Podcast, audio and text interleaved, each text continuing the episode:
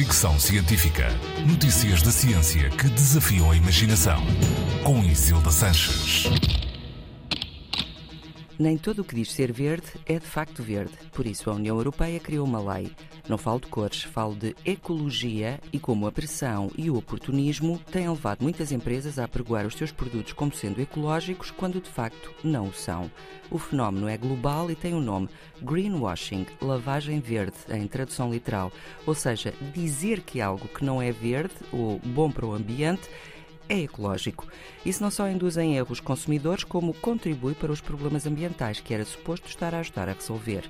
O Parlamento Europeu quer travar o greenwashing, por isso aprovou uma lei que irá melhorar a rotulagem dos produtos e proibir as alegações ambientais enganosas. Com esta lei, passa a ser proibido usar expressões genéricas como respeitador do ambiente, biodegradável, neutro ou eco, sem provas que sustentem essa informação.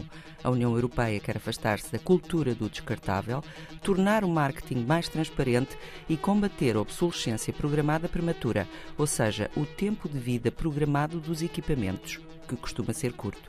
Os legisladores europeus acreditam que a nova lei pode levar as pessoas a escolher produtos mais duradouros, reparáveis e sustentáveis graças a rótulos e anúncios fiáveis.